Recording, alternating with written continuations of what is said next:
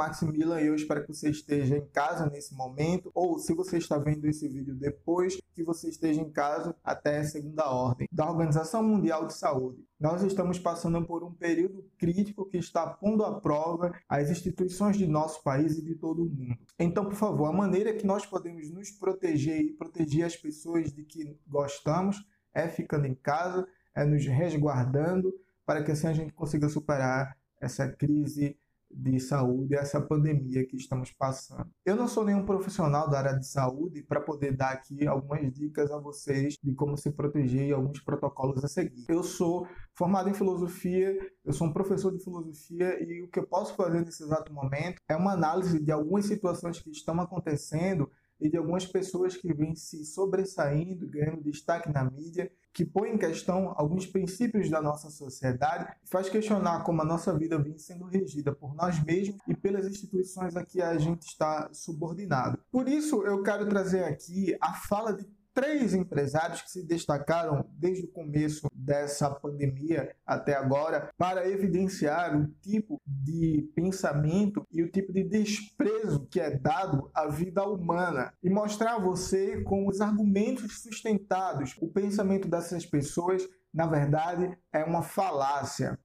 E é a falácia da falsa dicotomia. Mas para chegar até lá, eu vou citar aqui para você trecho, um trechinho de, da fala de cada uma dessas pessoas. Eu não vou dizer quem são, mas provavelmente vocês já sabem quem são. E aí a gente começa a conversar e a dialogar sobre isso para a gente começar a questionar que tipo de vida é essa, que tipo de pessoas são essas que desprezam a vida humana assim com tanta facilidade, tão, tão apressadamente, quando o seu lucro, quando o seu dinheiro é posto em xeque, quer dizer, quando o seu dinheiro, o seu lucro é de alguma maneira ameaçado. O primeiro ameaçou. Do jeito que estão as coisas, eu posso ter que demitir meus 22 mil empregados. Ele disse isso para forçar e quebrar o isolamento social que toda a população brasileira e que muitos países do mundo, europeus, muitos países estão seguindo essa orientação de afastamento social, isolamento social. Então, essa pessoa ameaçou demitir 22 mil outras pessoas para que esse isolamento fosse quebrado e o seu lucro não fosse ameaçado.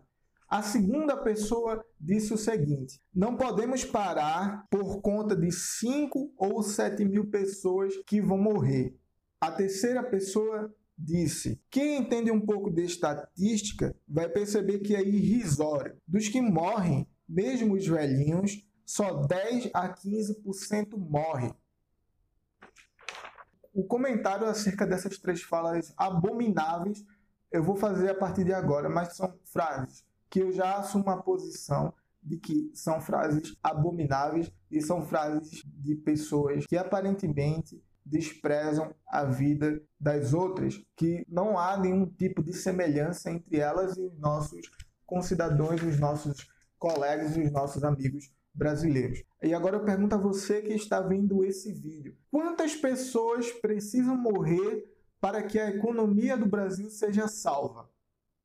Um lembrete para você sobre a economia do Brasil um pouco antes da pandemia começar a se alastrar no mundo e aqui no nosso país. O PIB do nosso país, depois de um ano sob esse governo, foi de 1,1%. E eu acho que vocês lembram do caso em que o presidente levou um comediante para distribuir bananas a jornalistas para não ter que responder sobre o fracasso do seu Ministério da Economia, sobre a taxa de desemprego alarmante e triste a que a gente chegou. Então, o nosso país já estava economicamente mal, estagnado e quase regredindo antes dessa pandemia. O que vai acontecer agora é que isso vai se aprofundar, mas não é culpa integral dessa pandemia que está acontecendo agora. O Brasil já vem caminhando para, esse tipo de recessão econômica e a culpa não pode ser integral dessa pandemia. E o governo talvez vá se aproveitar disso para justificar o seu fracasso. Mas aqui eu quero esclarecer para vocês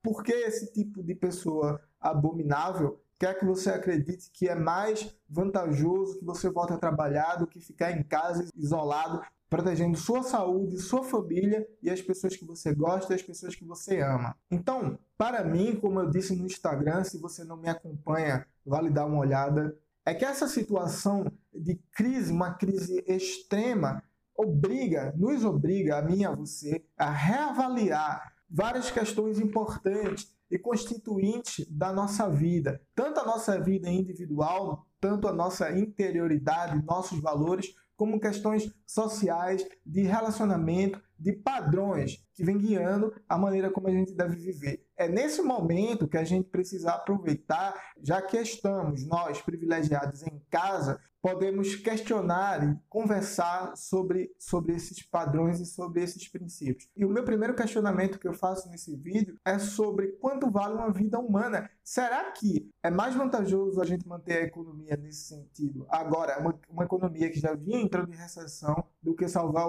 a vida da população brasileira?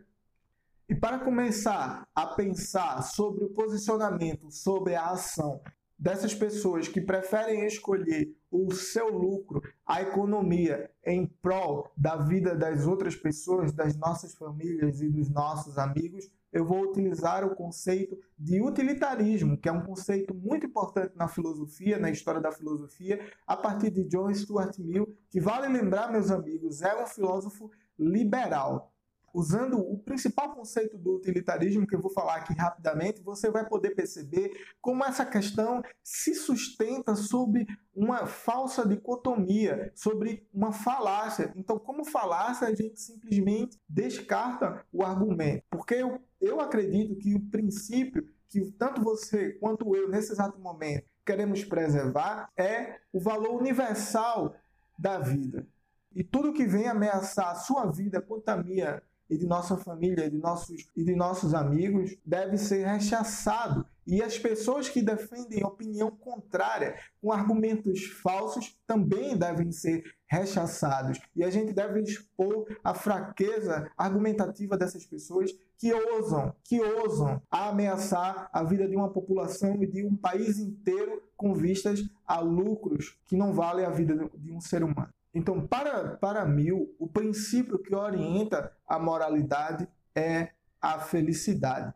E a ideia central que Mill sustenta, eu vou citar aqui num parágrafo bastante rápido e você vai entender o que eu quero dizer quando o utilitarismo é uma chave bastante interessante para a gente poder compreender essa situação. O credo que aceita a utilidade ou o princípio da maior felicidade como fundamento da moralidade depende que as ações estão certas na medida em que tendem a promover felicidade, erradas na medida em que tendem a produzir o reverso da felicidade. Isso, meu amigo ou minha amiga, significa que o interesse da pessoa que age, todos nós, nós dois que estamos aqui nesse momento, não tem mais importância do que da outra pessoa que está ao nosso lado. Ou seja, o interesse da ação individual não tem mais importância do que a outra pessoa que está do nosso lado. Todas as ações devem tender para a felicidade da maioria. Portanto, o resultado da nossa ação deve tender para a ausência de dor e o prazer. Isso é o que significa felicidade para mim. A ausência de dor e prazer. Nesse nosso caso individual de pandemia, isso significa que a gente precisa evitar que pessoas morram. A ausência de dor, a gente precisa evitar que as pessoas morram contaminadas com esse vírus. O nosso sistema de saúde não tem capacidade para suportar as pessoas que agora podem se contaminar com esse vírus e os outros tantos casos que já que por si só já lotam o Sistema Único de Saúde. Então imagine, esse, o Sistema Único de Saúde, que já vivia lotado, agora ter que abraçar e resolver a situação dessas pessoas infectadas. Não dá conta. O nosso sistema de saúde não dá conta. Então, você fica em casa. Fique em casa e não escute o presidente. Fique em casa. E agora eu acho que você entende porque a fala dessas pessoas que eu citei no início é prejudicial. Não, você não concorda e você ainda acha que a gente deveria quebrar o isolamento social e voltar a trabalhar? Quer saber por que isso é uma falácia? Quer saber por que isso é uma falsa dicotomia? Antes disso, você deve saber que o princípio que eu me inclino e o princípio que eu defendo é a vida sobre todas as outras coisas até que ela se acabe por causas naturais. Então, eu vou analisar essa falsa dicotomia a partir desse princípio. E eu acredito que todos os outros que não duvidam disso também defendem essa situação. O argumento dessas pessoas que defendem que a gente precisa voltar a trabalhar é o seguinte: é preciso continuar a trabalhar para a economia não entrar em recessão. Segundo, poucas pessoas morrerão com esse vírus. E terceiro, com isolamento social, as empresas, as pequenas empresas vão quebrar e as pessoas que estão em casa vão passar necessidades básicas. Esse foi um resumo desse argumento geral dessas pessoas que querem que a gente volte a trabalhar e quebre o isolamento. Por que então, Max, isso aqui é uma falácia? Por que isso é uma falsa dicotomia? Porque, meus amigos, eu não sei se vocês lembram, mas a gente vive sobre as instituições de um Estado e esse estado que a gente vive, nesse momento, está sob esse desgoverno. Eu quero lembrar vocês de novo a situação da nossa economia um pouco antes dessa epidemia se alastrar, se alastrar no Brasil. PIB, depois de um ano desse governo, foi de 1,1%. O dólar, meus amigos, chegou a R$ reais. A economia já estava péssima, já estava caminhando para a recessão. Outra, esse argumento é uma falsa dicotomia porque existe uma terceira opção. Qual é essa terceira opção? O governo que controla o Estado precisa agir, precisa assumir as rédeas da sua responsabilidade. As pessoas que votaram nesse governo, nesse presidente, precisariam nesse instante estar cobrando a essa pessoa a responsabilidade que ele assumiu e também deveriam estar se questionando que tipo de pessoa eles botaram lá. Que tipo de pessoa é essa que manda você mesmo ir para a rua arriscar sua própria vida enquanto ele está lá, protegido. E se caso venha ficar doente, tem o dinheiro suficiente para se curar sem ter que ficar nos corredores dos hospitais que dependem do SUS.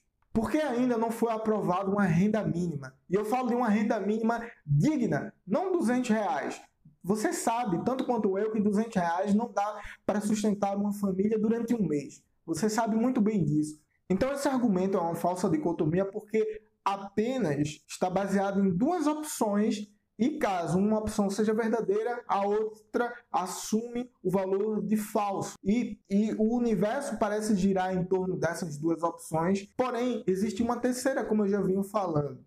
E essas opções são voltar a trabalhar e sacrificar a vida de algumas poucas pessoas, segundo essas pessoas que eu citei no início, ou ficar em casa e passar necessidade.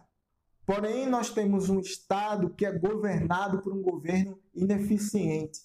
E eu pergunto a você: você acha que é prioridade para esse governo? Ou tanto faz se você e seus familiares morrerem? E por que eu falei sobre utilitarismo? Porque parece que esses empresários que eu citei no início do vídeo querem pregar uma espécie de utilitarismo às avessas. Quer dizer, preferem sacrificar o todo em relação à parte, que é algo absurdo. É como você querer sacrificar o corpo para manter uma perna. Essas pessoas, na verdade, não estão agindo sem desconsiderar os seus interesses próprios, na verdade, elas fazem justamente o oposto e agem de acordo com os seus próprios interesses, enquanto a vida de, de pessoas que são menos afortunadas materialmente são simplesmente dispensáveis. Eu quero que você pense sobre isso. Nesse exato momento, a sua vida é dispensável, tanto para esses empresários quanto para esse governo ineficiente que está aí. O meu nome é Maximilian, eu sou professor de filosofia e a gente se vê no próximo vídeo.